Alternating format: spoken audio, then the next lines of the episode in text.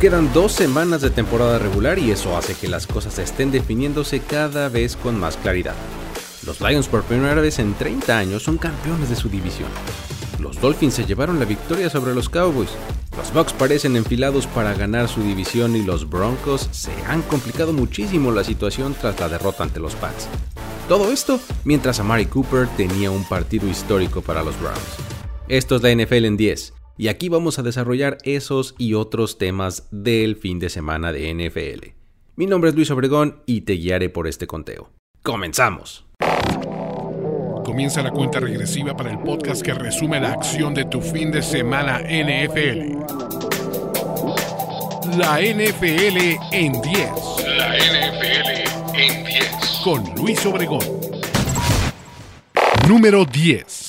Steelers barren y Bills sobreviven en los juegos del sábado. Antes de que la víspera de Navidad dominara el fin de semana, los Steelers dieron muestras de seguir vivos peleando por playoffs de la improbable mano de Mason Rudolph y George Pickens, al vencer 34 a 11 a los Bengals. Más tarde los Bills encontraron resistencia de los Chargers, pero lograron sobrevivir en un juego donde Josh Allen y su ofensiva dieron una de cal y una de arena para salir con un triunfo de 24 a 22. Con esas victorias, ambos equipos se mantienen en la conversación de postemporada. Esta fue la actuación más prolífica de la temporada en lo que a punto se refiere de los Steelers, y la estrella del partido para ellos debe ser sin duda George Pickens, quien con solo cuatro recepciones amasó impresionantes 195 yardas y dos touchdowns, lo que alivió enormemente la presión sobre Mason Rudolph, que contra todo pronóstico consiguió las jugadas grandes que faltaban en este ataque. El quarterback logró una línea estadística que respondió las dudas sobre él, 17 de 27 pases completos para 190 yardas, 2 touchdowns y 0 intercepciones. Esto para un rating de 124, que le valió que la afición de Pittsburgh, que acudió al estadio, coreara su nombre al final del encuentro. La defensiva de los Steelers se mostró dominante y ocasionó el esperado primer partido malo de Jake Browning como quarterback de los Bengals. 28 completos de 42 intentos para 335 yardas, pero solo un touchdown por 3 intercepciones. La clave fue en zona roja. Cincinnati se fue 0 de 3 intentos, se vio forzado y sin puntería en sus lanzamientos. La ausencia de Jamar Chase sí se notó en este juego. Los Steelers llegan ahora a marca de 8-7 y están a una victoria de asegurar otra temporada no perdedora con Mike Tomlin como entrenador en jefe, cuando ahora enfrentan un difícil encuentro en Seattle, ante unos Seahawks que ponen en juego su temporada. Por su parte, los Bills, a pesar de sufrir con entregas de balón y otros problemas que no son ninguna novedad, esta vez contra unos Chargers que estrenaron head coach interino, escaparon con la victoria. Ahora se ponen con récord de 9-4 en sólido segundo sitio de la AFC East y la próxima semana reciben a los Patriots en un juego más complejo de lo que parece. Número 9. Jets entretiene en triunfo sobre Commanders.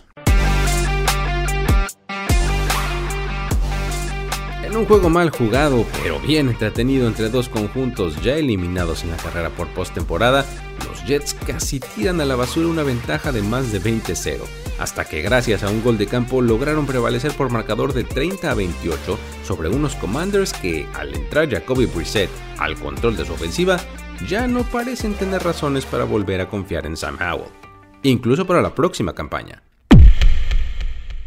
El nombre propio de este juego fue Brice Hall, el running back de los Jets rompió las estadísticas con 20 acarreos para 95 yardas terrestres y 2 touchdowns, más 12 recepciones para 96 yardas, para las que Washington simplemente no tuvo respuesta.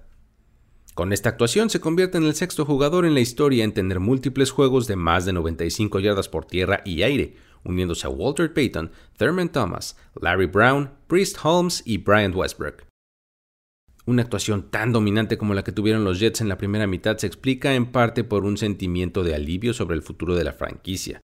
Durante la semana, el dueño Woody Johnson confirmó que el head coach Robert Sale y el GM Joe Douglas seguirán en 2024 y dan certeza a la organización de que buscarán llegar a lo que trataban de hacer cuando contrataron a Aaron Rodgers, que podría por fin convertirse en quarterback titular de este equipo la próxima campaña. Por lo pronto, y con este triunfo que los pone con marca de 6-9 y eliminados de cualquier esperanza de playoffs, Los Jets reciben a los 49ers la siguiente semana en lo que luce como una invitación para una paliza. Pero ojo, con su defensiva pueden mantenerse en el juego por lo menos un rato. Después de todo, Robert Sale es viejo conocido del equipo de la Bahía. Número 8.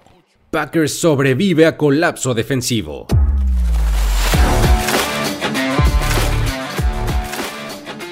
Un triunfo que casi amarga la Navidad de sus fans, los Packers dejaron ir una ventaja de 30 a 16 faltando casi 15 minutos por jugar. Hicieron lucir al emproblemado Bryce Young como un quarterback all pro, lanzando para 312 yardas y 2 touchdowns. Carolina metió el total de puntos más alto de la campaña para empatar el juego, y cuando su ofensiva estaba marchando campo abajo para dar la voltereta, solo el reloj lo salvó, y el marcador terminó 33 a 30 en favor de Green Bay que una vez más genera serios cuestionamientos sobre el trabajo de Joe Barry como coordinador defensivo. Este juego marcó el regreso de Aaron Jones a la acción y se notó la diferencia que hace en el ataque terrestre de los Packers. 127 yardas totales, 90 de ellas en la primera mitad, aunque sin touchdown en 21 intentos así lo demostraron. Jordan Love se sobrepuso a su horrible partido de la semana anterior y generó una discreta pero efectiva actuación de 219 yardas en 17 pases completos de 28 intentos, con 0 intercepciones y 2 touchdowns por pase, más uno que él mismo anotó por tierra. Su manejo de balón fue acertado en general, pero la segunda mitad casi le cuesta el resultado, hasta que logró responder al empate de Carolina con un drive clave en el que encontró con pase de 36 yardas a Romeo Dobbs para poner la mesa para un gol de campo que les dio el triunfo. Entre todo esto, casi se pierde el hecho de que los Packers también consiguieron su primer juego de más de 30 puntos anotados en la campaña. Dicho lo anterior, la nota la dio la defensiva de Green Bay, que luce como una de las peores de la NFL conforme pasan las semanas y permiten actuaciones dignas de All Pro a la ofensiva que tengan enfrente. El sello de esta unidad coordinada por Joe Barry es precisamente la falta de coordinación. Lucen perdidos en todas las situaciones previas al snap, Prácticamente son un cheque en blanco en terceras oportunidades y largo y son una máquina de producir pañuelos amarillos. Los Panthers no habían anotado más de 20 puntos desde la semana 5 y llevaban 0 touchdowns desde hacía dos semanas. Y no tuvieron problema en amasar 394 yardas de ofensiva, 26 primeros y dieces y 6.4 yardas efectivas por jugada en este encuentro. Una vergüenza. De este modo, los Packers de 7-8 continúan vivos de algún modo en la carrera por playoffs, dada la derrota de los Vikings que empata sus récords. Pero con un cierre de temporada con enfrentamiento directo entre ambos y ante los Bears en la semana 18, parece imposible de imaginar que los Packers vayan a prevalecer si Jordan Love y su ofensiva no consiguen actuaciones sobresalientes. En la carrera por el MVP, mi favorito absoluto es la MVP Burger de Carl's Jr., el sabor más americano. Se trata de una delicia que está compuesta por carne 100% Black Angus, salchicha en la parte superior y papas fritas en la parte de abajo. Ya quisieran muchos este sabor. Pidan la suya y recuerden que Carl's Jr. es la burger oficial de la NFL. Número 7. Falcons confía en sus armas y sigue en la pelea.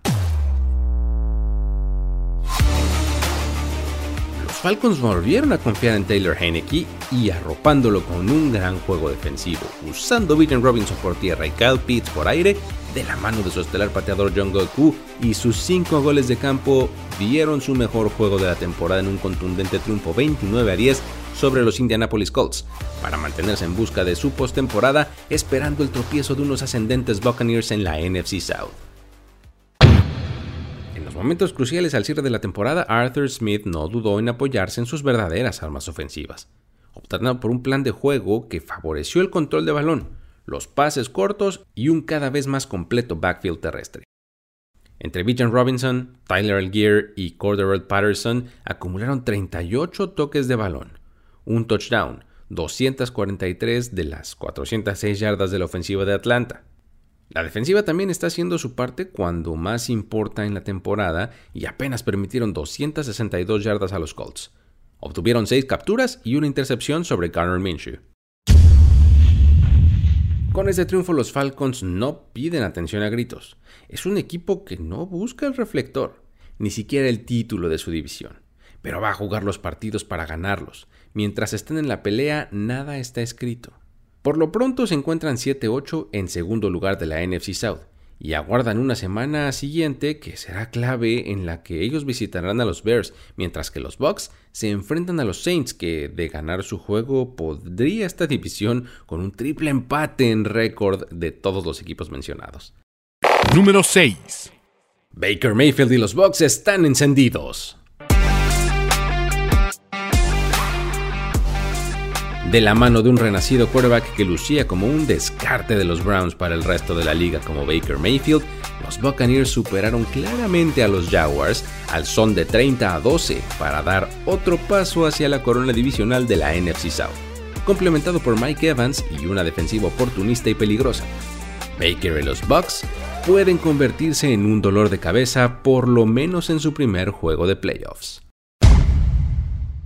Si alguien estaba esperando que este fuera el partido en el que Mayfield regresara a la tierra después del juegazo de rating perfecto en el Lambeau Field, se quedó esperando.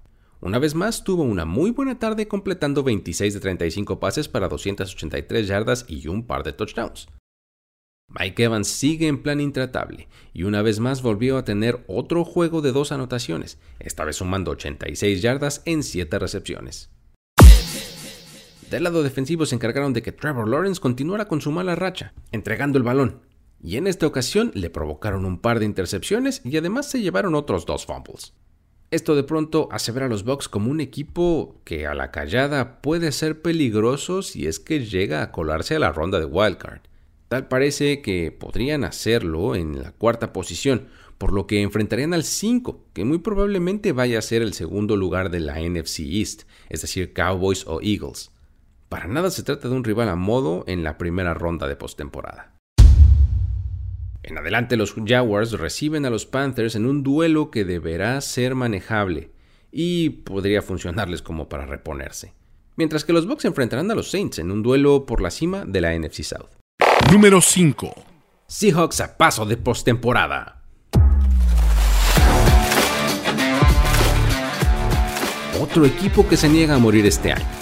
Los Seahawks tuvieron que llevarlo hasta el final para conseguir su segundo triunfo en fila. Y después de que Drew Locke lo hiciera la semana pasada, ahora fue Gino Smith el encargado de la magia.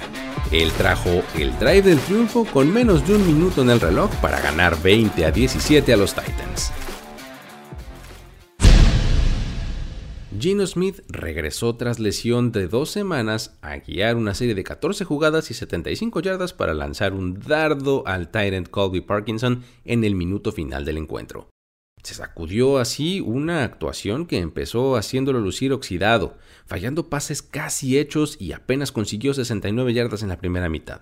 Después vino su acostumbrado rebote en el tercer y en el último cuarto, logrando encontrar en jugadas clave a DK Metcalf y a Tyler Lockett así como a Jackson Smith Jigba, entre otros, para finalizar con 227 yardas y dos touchdowns sin intercepción. Su juego terrestre dejó que desear, siendo Kenneth Walker el más destacado con discretas 56 yardas en 16 acarreos. El asunto es que, en conjunto, hacen ciertas jugadas importantes en los momentos clave que los posicionan para seguir sumando triunfos y se colocan en posición privilegiada para meterse a playoffs. Claro que también ayuda que equipos como los Packers se están desinflando y otros como los del sur de la Nacional pues están hundidos en la inconsistencia, pero definitivamente este es un equipo que no pasa a la prueba del ojo. De momento están como el seed número 7 con un récord de 8 ganados y 7 perdidos, y la próxima semana reciben a los Steelers para luego cerrar contra Arizona. Es una gran posición para mantener su seed número 7 en la NFC. Número 4. Broncos complica su pase a playoffs. Un gol de campo de 56 yardas de Chad Ryan y una detención de último minuto de la defensiva que impidió un furioso regreso del rival le dieron el triunfo a los Patriots 26 a 23 en el partido de víspera de Navidad, lo cual puso un largo y grueso clavo en el ataúd de los Broncos esta temporada al llevar su récord a 7-8 y reducir considerablemente sus posibilidades de clasificar a postemporada. Hubo un momento en que en este partido se sintió que las cosas se iban a salir de control, cuando con un poco menos de dos minutos por jugar en el tercer cuarto los Patriots se fueron arriba 23 a 7 en el marcador, tras anotar dos touchdowns en jugadas consecutivas. Primero con una ofensiva y luego en el kickoff inmediato posterior. Sin embargo, el peligro de la remontada se sentía como algo real, sobre todo tras un par de series ofensivas que terminaron en touchdown para empatar el partido a 23. Sin embargo, la pierna de Ryan, que ya había fallado un par de ocasiones en el partido, fue la diferencia. A pesar de que llegaba al encuentro como el pateador con el peor porcentaje en aciertos de goles de campo en la temporada con 65. Este ya es el cuarto equipo no favorito en ganar como visitante en Denver, tan solo en esta temporada. Y esta sorpresa deja a los Broncos con solamente un 6% de probabilidad de calificar a playoffs. Ahora enfrentarán la próxima semana a los Chargers, que ya no tienen nada que perder y eso pues los puede hacer peligrosos. Antes de concluir el conteo, quiero que recuerdes que si no lo has hecho, debes de suscribirte al feed de este podcast y dejar un review positivo en la plataforma de tu preferencia. Cinco estrellas es la recomendación. Además, también recuerda que puedes encontrar una versión muy resumida de este contenido en el canal de YouTube de Mundo NFL. Si quieres continuar la conversación, te invito a seguir las redes sociales de arroba Mundo NFL y también las mías, por supuesto. Me encuentras como arroba el buen Luigi. Ahora sí, vamos al cierre.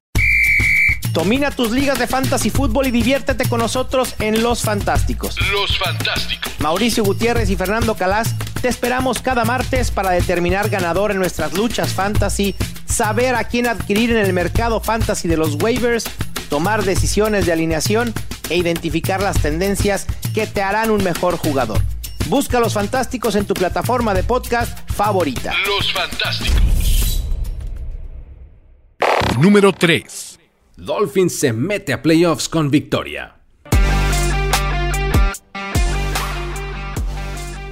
En un juego que fue mucho más defensivo y trabado de lo que se hubiera esperado, al tener a dos ofensivas del calibre de estos dos equipos, Miami sacó el triunfo de último minuto por marcador 22 a 20 ante los Dallas Cowboys, con lo que aseguran un lugar en postemporada se acercan al título de la AFC East y salen bien librados de un partido que ponía a prueba a dos equipos que generan muchas dudas.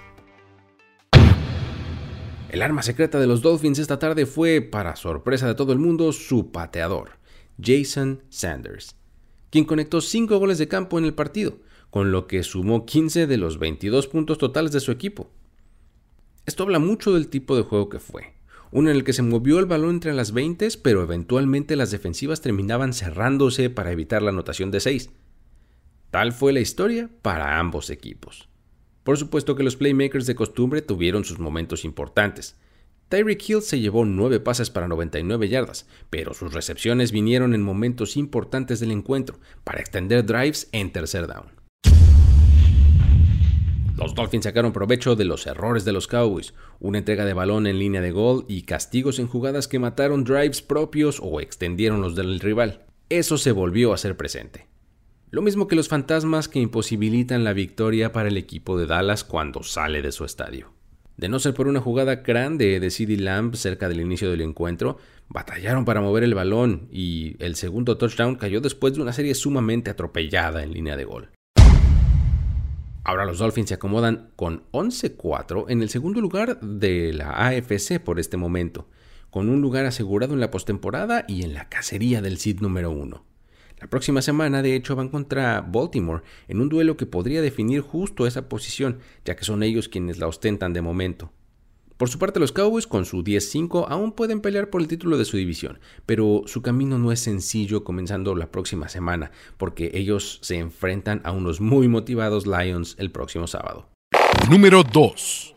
Partido histórico de Amari Cooper.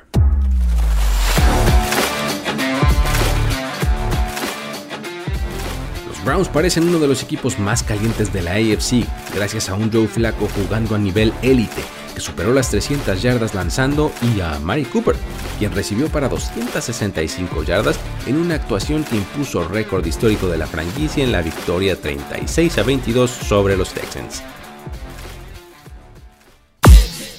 Este equipo ha mostrado el último mes una nueva dimensión ofensiva en el juego aéreo y ya está colocado como el mejor segundo lugar de todas las divisiones de la conferencia americana.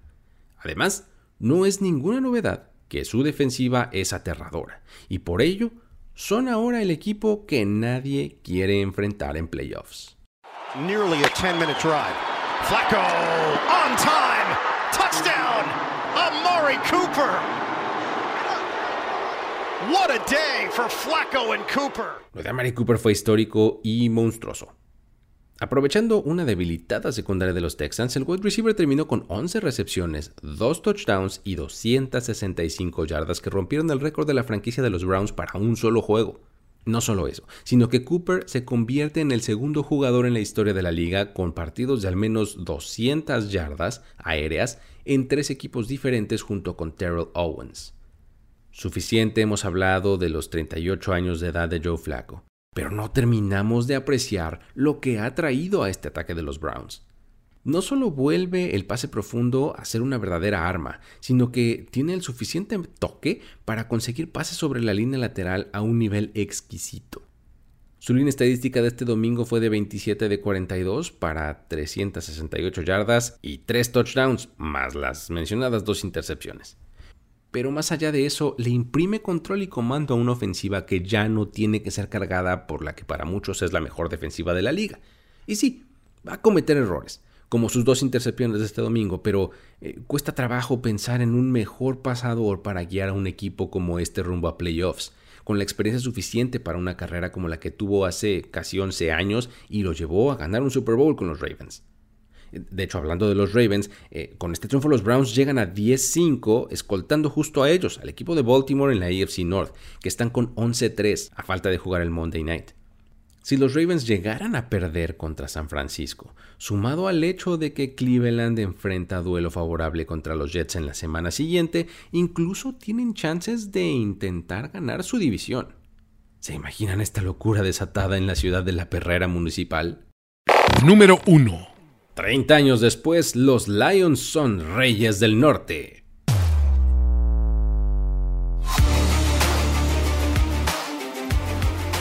En 1993, con Barry Sanders en el roster y jugando en la NFC Central, fue la última vez que fueron campeones divisionales.